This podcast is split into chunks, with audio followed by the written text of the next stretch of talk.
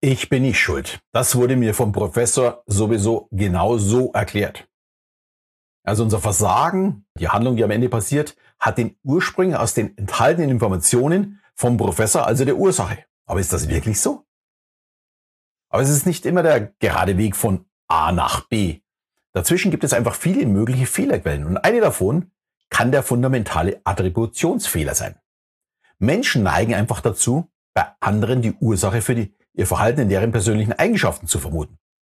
Aber Umstände der Situation als mögliche Erklärung vernachlässigen sie dann einfach.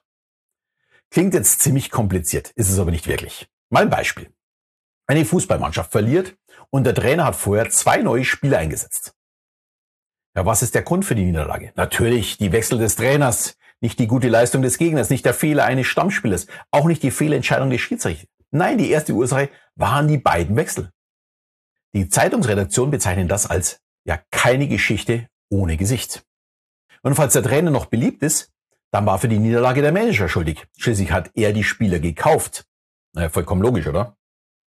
Es zeigt uns die Tendenz, den Einfluss von Personen systematisch zu überschätzen und äußere Faktoren zu unterschätzen. Vielleicht hatte der Gegner genau bei diesem Spiel zwei Sonntagsschüsse, die normalerweise nie ins Tor gegangen wären. Aber genau in dem Spiel war das Glück einfach auf ihrer Seite. Da kann der Trainer nichts dafür und auch nicht der Manager. Aber sie sind das Gesicht, das wir benötigen, um die Niederlage zu erklären. Und im Vertrieb ist es auch nicht anders.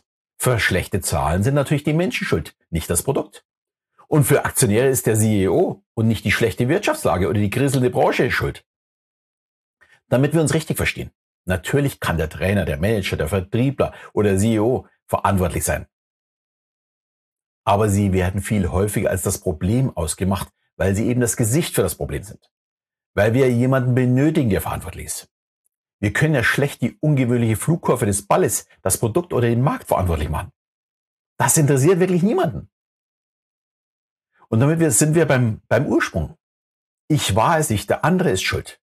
Wenn ich versage, dann benötige ich einen Grund. Klar, oder? Ohne Grund versagt man eben nicht. Und wer Kinder hat, kann den Grund vermutlich schon singen. Frau Meier oder Herr Huber haben uns im Unterricht immer das Falsche erklärt. Oder uns wurde gesagt, dass ganz was anderes dran kommt. Oder das Thema hatten wir noch gar nicht. Der Grund für die schlechte Note ist also nicht meine Faulheit, mein Schlafen im Unterricht oder mein Desinteresse. Nein, der Grund muss ein Gesicht haben. Und da steht vorne am Pult. Jetzt könnte man natürlich sagen, so sind Kinder halt. Aber das Problem ist, auch als Erwachsene verfallen wir genau diesem fundamentalen Attributionsfehler. Wir machen Personen verantwortlich für das, was passiert. Das passiert natürlich auch im Positiven. Gewinnt die Mannschaft zehnmal hintereinander, dann ist der Trainer ein Genie. Auch wenn man bei fünf Spielen einfach nur viel Glück hatte. Aber das Glück hat einfach nur kein Gesicht. Und dieser kognitive Fehler liegt natürlich auch wieder an unserer evolutionären Vergangenheit. Wir sind Gruppentiere.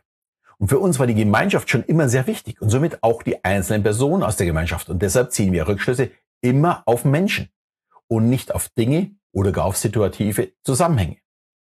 Und wer in seinem Leben erfolgreich sein möchte, sollte sich von diesen Schuldzuweisungen auf Personen fernhalten und lieber analysieren, was sind denn die wahren Gründe.